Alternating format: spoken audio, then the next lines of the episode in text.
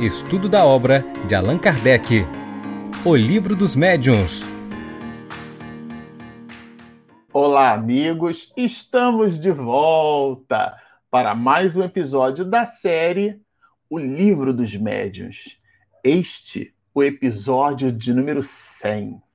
Bom, para você que está nos acompanhando no canal, nós estamos inaugurando com este episódio o centésimo encontro nosso. 100 encontros, 100 episódios. E trata-se do número 100, é 100 com C e não 100 com S, tá certo? Então, para você que se permitiu estudar conosco até aqui, nós estamos no capítulo de número 23. Falávamos no episódio passado sobre a conceituação e os aspectos da subjugação com Allan Kardec. Esse capítulo de número 23 estuda a obsessão, que é o primeiro e grande escolho da prática é, mediúnica, da prática espiritista, né? Estamos falando do exercício medianímico. E agora, aqui neste episódio, a gente vai estudar um pouco com Allan Kardec aquilo que ele mesmo vai chamar de causas da obsessão. Por que, que as obsessões acontecem? Qual a causa? Qual a origem? Uma vez entendendo seus mecanismos e a forma como elas efetivamente elas se dão, né? Pelas, pelas questões da obsessão simples, pela fascinação e agora, por último, pela subjugação, por que esses processos se dão? Qual é a causa? Qual a psicogênese destas mesmas questões? E aqui é justamente no item 245 em diante que a gente vai aprender com o mestre de Lyon o porquê a obsessão se dá. Bom, diz-nos assim Allan Kardec. As causas da obsessão variam de acordo com o caráter do espírito. Opa! Então, a origem do processo obsessivo está, na verdade, ou deve ser analisada essa origem a partir da perspectiva do espírito que busca essa coercitividade, que busca este domínio, né? A influência que se transforma num domínio e que modifica o nosso é, campo psíquico e, por sua vez, o nosso comportamento. Então, está no caráter do espírito. Às vezes, diz-nos Kardec, é uma vingança que ele exerce sobre a pessoa que o magoou nesta vida ou em existências anteriores. Então, como dissemos em episódios passados, né, o obsessor, as mais das vezes, é um amigo nosso. É aquele que nós, é, infelizmente, pelos decessos comportamentais, nós o extraímos. Então, imaginemos né, uma relação entre entre pai e filho, e o pai, motivado por um mecanismo de ganância, ele então deixa o filho é, a sofrer. E aquele filho, quando desencarna, ele dá-se conta da, da forma maligna com que agiu o pai. E transforma, então, polariza aquele sentimento que era de amor, né, considerando o amor filial, por um sentimento de ódio. Por isso que a veneranda Joana de Ângeles vai nos dizer que o ódio é o amor que adoeceu. Porque, de um modo geral, a gente pode entender que o, o contrário, né, isto é, o antônimo de amor não é ódio, é a indiferença.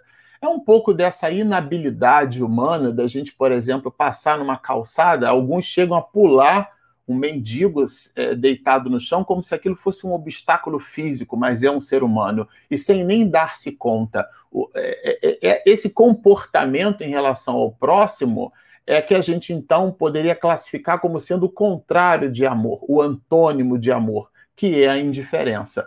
O ódio, existe uma conexão aí, o ódio é um, existe um vínculo, existe um grau de importância, ainda que seja na fustigação.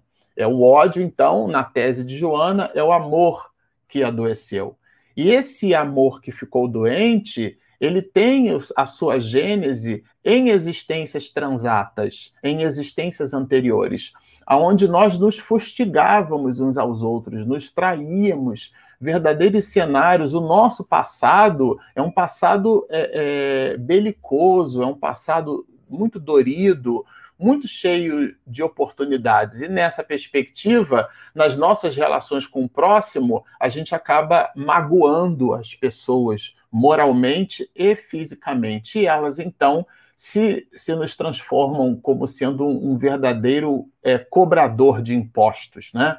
nós reencarnamos e elas não, e elas então, não acreditando na nossa proposta de comportamento de mudança, elas nos incitam a buscar o mesmo comportamento do homem do ontem, aqueles que essas pessoas conheceram e que reconhecem, porque a nossa assinatura psíquica estabelece esse conúbio com esses mesmos espíritos. Afinal de contas, nós temos ligação com estes espíritos, nós temos conexão, nós temos um elemento é, psíquico de enlace. E esse elemento psíquico, o espírito se serve dele para estabelecer os processos de vingança, que é justamente em função do caráter do espírito, né, como diz Kardec aqui, é o que ele se serve para poder estabelecer é, o mecanismo obsessivo. Então, essa seria uma das causas da obsessão, a vingança. Bom, Agora, muitas vezes é o simples desejo de fazer o mal. Como o espírito sofre, quer fazer que os outros também sofram. Então, é, é, é, a metáfora do caranguejo, né? que é uma coisa terrível, inclusive. Se coloca o caranguejo para. Se põe ele, ele vivo né, na panela, é uma coisa assim muito terrível.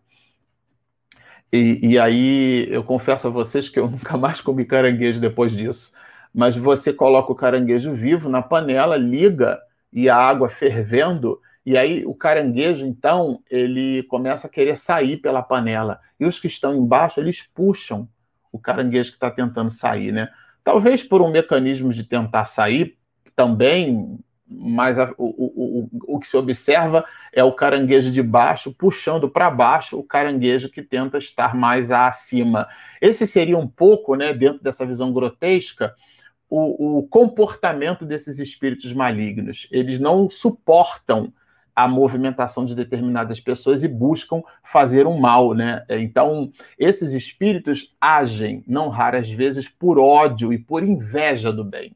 Eles não gostam das pessoas que promovem atividades benfazejas. E coloca aqui Kardec, olha, um deles se apegou como sarna. Olha a metáfora, ele coloca entre aspas, né?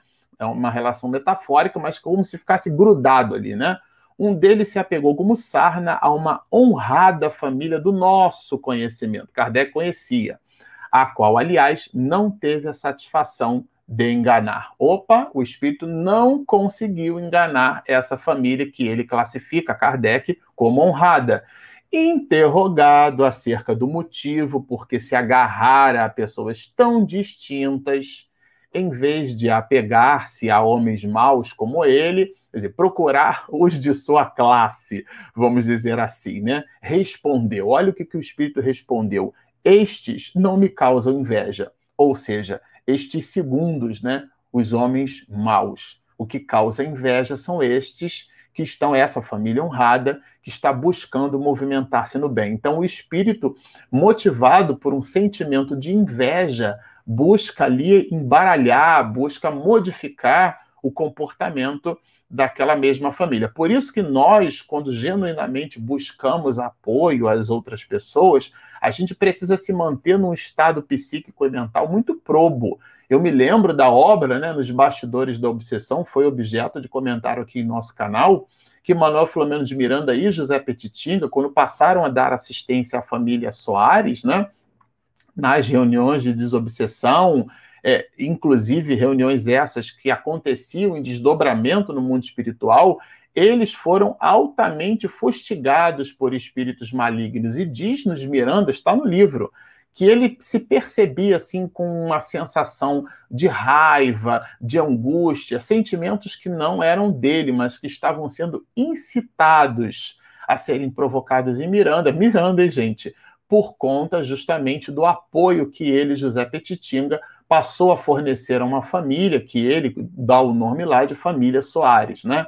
É, vejam a necessidade que a gente tem de se manter conectado com o alto o tempo inteiro. Tenho grande necessidade de atormentar alguém, diz-nos um espírito. Uma pessoa criteriosa me repeliria. ligo-me a um idiota que não me opõe nenhuma resistência. Então os espíritos escolhem. Ah, aquele ali é um, é, possui um psiquismo é frágil. Porque assim como nós, alguns de nós, né, pessoa que gosta de ir para academia, de fazer exercícios, pegar, por exemplo, um supino, puxar uma barra, fazer exercícios físicos, né, de adução, de abdução, é, a palavra abdominal vem daí, né? Você faz uma abdução no músculo do abdômen. É, bom, o, todos esses exercícios que visitam o enrijecimento do músculo e, e o fornecimento de uma maior compleição muscular, é, eles são, pela sua própria natureza, exercícios. Do ponto de vista mental, é a mesma coisa. A pessoa que se mantém na preguiça mental, ou seja, que não faz o exercício da autocoercitividade, não, isto eu não posso fazer. Não, esse hábito eu preciso adquirir, né? Então, toda virtude, é, toda virtude, um dia foi disciplina. O que é que significa isso? Aristóteles vai nos dizer nessa direção que o hábito é uma segunda natureza. Então, se você, por exemplo, deseja ler um livro, eu sempre gosto de citar o Evangelho de Mateus, a gente, nós estamos gravando esse vídeo aqui em março de 2021 e passávamos agora o mês de fevereiro, né? E no mês de fevereiro, por ter 28 dias, a gente sempre gosta de citar que se você quiser ler todo o Evangelho de Mateus, escolha o mês de fevereiro, porque o mês de fevereiro tem 28 dias e Mateus escreveu o seu Evangelho em 28 capítulos. Então você se permita o desafio da leitura. Ah, o livro é um livro muito consistente. Faz um planejamento e permita-se agora, é um planejamento que seja execuível. Marcelo, eu não consigo ler mais do que é, 40 minutos, então leia só 20 porque quem é fiel no pouco será no, no muito. É, é, Samuel Hahnemann, o pai da homeopatia, vai nos dizer que a diferença entre o veneno e, a, e, a, e o remédio essa diferença está na dosagem.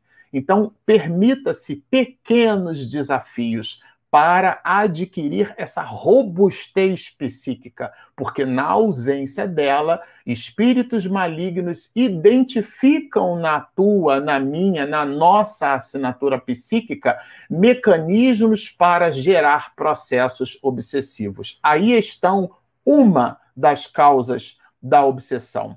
Há espíritos obsessores, diz-nos Kardec, sem maldade, que até mesmo são bons, mas dominados pelo orgulho do falso saber. São aquelas sugestões que nós recebemos. Minha avó Maria, minha avó materna, dizia que conselho, se fosse muito bom, é tão precioso que a gente não dava, nós vendíamos pela valoração que aquele conselho vai ter. É, nessa direção, talvez de uma forma mais sofisticada, né? Platão vai nos dizer que doxa não é episteme, ou seja, opinião não é conhecimento. Às vezes o espírito gosta da gente, genuinamente gosta, mas ele não é o melhor espírito para fornecer aquela sugestão. É simplesmente uma opinião que pode, como todas as outras opiniões, estar enfadadas ao erro, ao insucesso, e o antônimo de verdade é sempre mentira. Ou seja, o espírito, por mais goste de nós, nem sempre um espírito familiar é bom, lembra-nos Allan Kardec. O fato de conectarmos-nos psiquicamente com alguém que gosta de nós, isso não é sucesso intelecto-moral. Olha, vai depender da natureza do espírito. Por isso que ele, ele começa falando no item 245 que as causas da obsessão estão ligadas ao caráter do espírito. E eu repito, o espírito pode ser bom, ou seja, cercado de boas intenções, mas é um espírito orgulhoso. Fala daquilo que não conhece, daquilo que não sabe, emite opinião, porque deseja o nosso bem. Então nos influencia. Quando você chega em casa, fala para sua esposa, ela não pode agir assim com você, não. O que, que há? Quando você chegar, voltar do trabalho, fala para o seu marido que ele não pode é, é, se comportar dessa forma. E a gente agasalha o pensamento sem nos nutrirmos de uma reflexão. Às vezes a sugestão pode ser genuína. É, os espíritos nos influenciam certamente, mas a decisão é sempre nossa. Então, o espírito pode ser um espírito amigo, sem necessariamente ser um espírito bom. E pode ser um espírito bem intencionado, mas ser um espírito orgulhoso. Não possui o equipamento do conhecimento. Possui falácia, possui doxa, possui opinião. E eh, procuram médiuns bastante crédulos para os aceitar de olhos fechados e que eles fascinam, a fim de os impedir de discernirem o verdadeiro do falso. Olha isso, gente. Agora, aqui, se esse texto ele é impressionante, o que se segue é mais reflexivo ainda.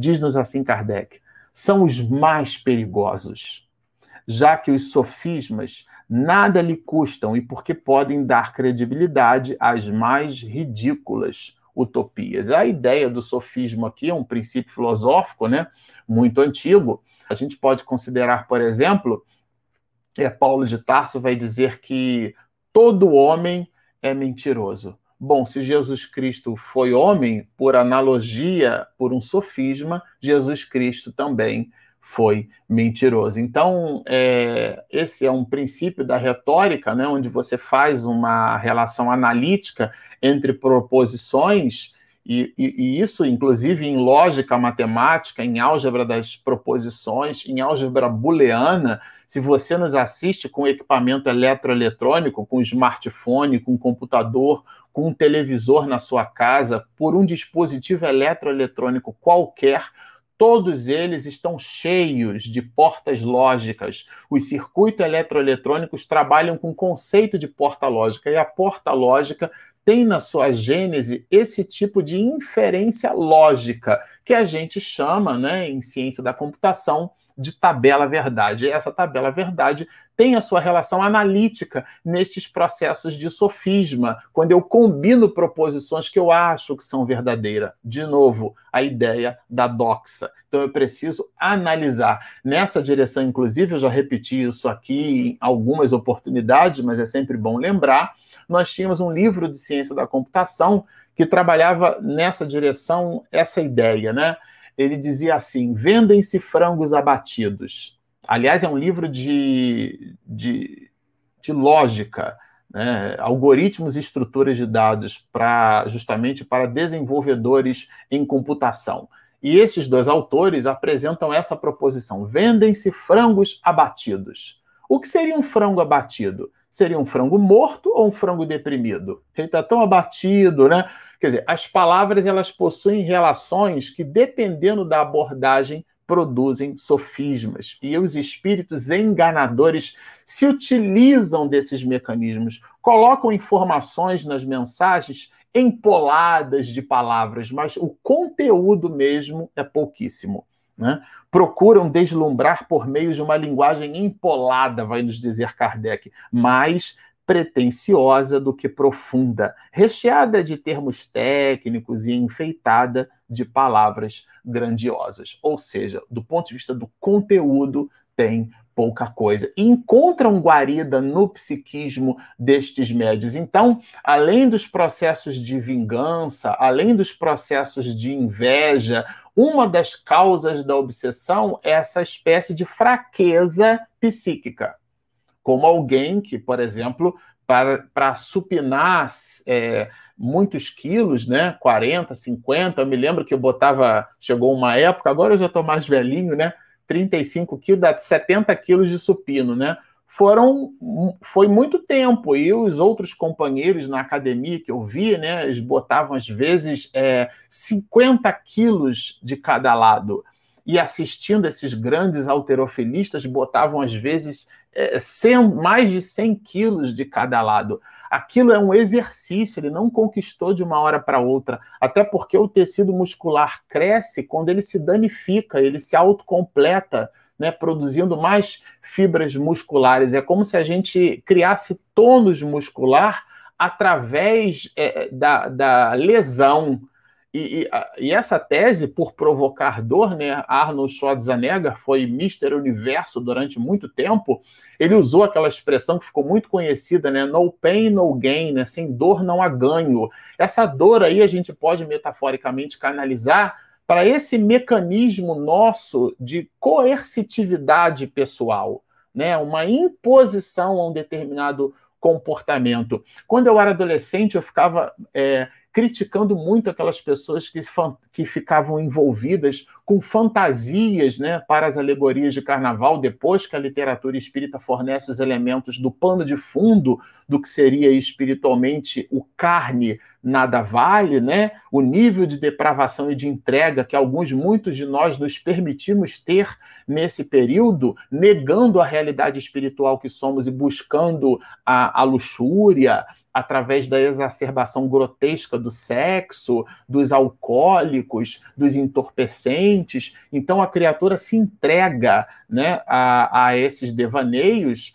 E nessa perspectiva, depois que a gente passou a tomar conhecimento do malefício que o, a festa do carnaval eh, do deus Baco pode proporcionar à criatura humana, eu ficava particularmente é, condenando a postura daquelas pessoas que se aplicavam naquelas vestimentas, vestimentas, né? abstração feita à beleza que o carnaval oferece, certamente como cultura, como arte, não há o que se discutir. Mas a nossa visão preconceituosa, depois refletindo, a gente fica imaginando assim, sobretudo lendo essa obra, né? Que essa, esse comportamento canalizado de forma genuína, aplicada às pessoas que se dedicam, essa dedicação construída nessa perspectiva, a dedicação o Espírito fez. Então, a pessoa que se dedica ao atletismo, que se dedica. É, os atletas, de um modo geral, eles precisam ter uma disciplina muito grande na alimentação, no sono, porque o sono é tão mais importante quanto o próprio exercício físico, os tipos de exercício físico que ele precisa se submeter. Então, existe um alto grau de disciplina. Vocês imaginam, então, onde é que eu quero chegar? Todo esse volume de disciplinas canalizado para si mesmo. Canalizado, quando eu digo para si mesmo, é para o crescimento moral de si mesmo esse nível de entrega, porque a, a tenacidade o espírito construiu. Ele, é só uma questão de canalização. E às vezes aquele outro de nós ficamos fazendo juízo de valor sobre o comportamento alheio e a gente não carrega a mesma fibra, a mesma tenacidade, a mesma entrega que aquelas almas desenvolvem. É nessa perspectiva que se apresenta uma das causas da obsessão, a fragilidade do nosso psiquismo. Você fica imaginando uma senhora é, costurando para uma festa dessa de carnaval, por exemplo, e o espírito tentando incitá-la a, a, promover é, comportamentos é, ruins. E, e essa senhora não dá brecha porque ela está tão ali envolvida com a costura que a mente dela está vinculada a, ao exercício daquela atividade. E o espírito que está ali certamente rondando, circunvizinhando aquela região, busca incitá-la para criar intriga com uma outra pessoa, mas não dá, ela não dá espaço mental. E quando ela acaba ali, ela tem que ir para casa, porque ela precisa cozinhar, ela precisa dar assistência à família, ela precisa cuidar dos filhos, do marido, né? Há quem diga que o marido é um segundo filho, porque dá um trabalho enorme. Quer dizer, é, é, é, a pessoa não apresenta espaço mental. Minha avó Maria dizia nessa perspectiva que a mente vazia é a oficina do diabo, do demônio, considerando os espíritos malfazejos alegoricamente nessa perspectiva assim. Então, quando a gente apresenta um espaço vazio na mente, essas são umas das causas da obsessão. E ele vai é, aprofundar assim: olha, quase sempre são loquazes esses espíritos que se servem né, desses mecanismos, muito prolixos, procurando compensar a qualidade pela quantidade. Isso a gente viu aqui, né? Os espíritos verdadeiramente superiores são sóbrios de palavras. Dizem muita coisa em poucas linhas. De modo que aquela fecundidade prodigiosa deve sempre ser tida como suspeita. Aquele verbo eloquente, o espírito fala muito, diz coisas assim, cercadas né, de uma pomposidade acaba iludindo as pessoas na reunião mediúnica. É necessário saber se o espírito vem de Deus.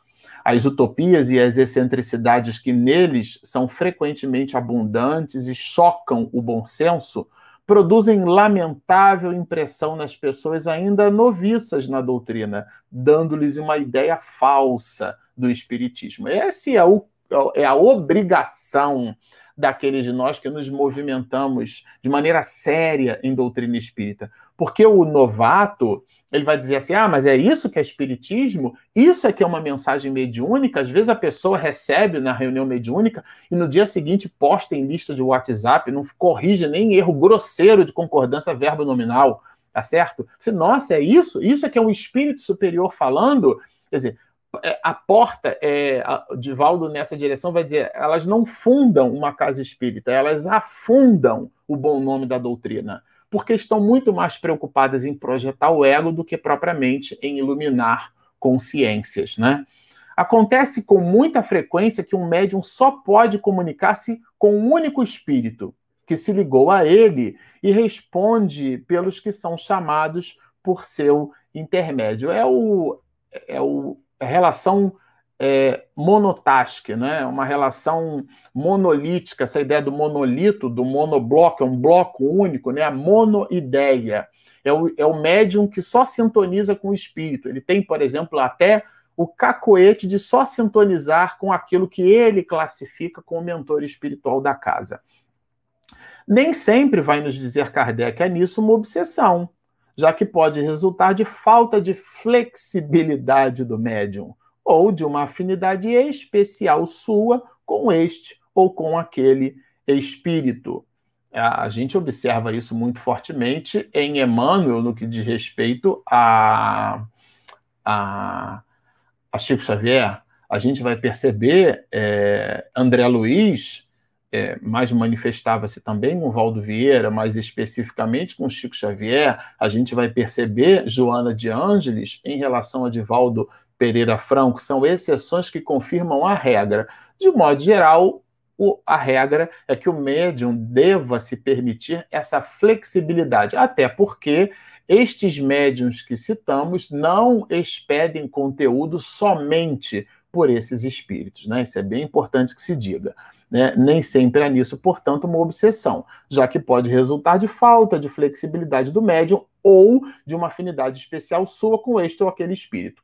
Somente a obsessão propriamente dita, que é o conceito de volta, quando o espírito se impõe e afasta intencionalmente os outros, o que jamais é feito por um espírito bom.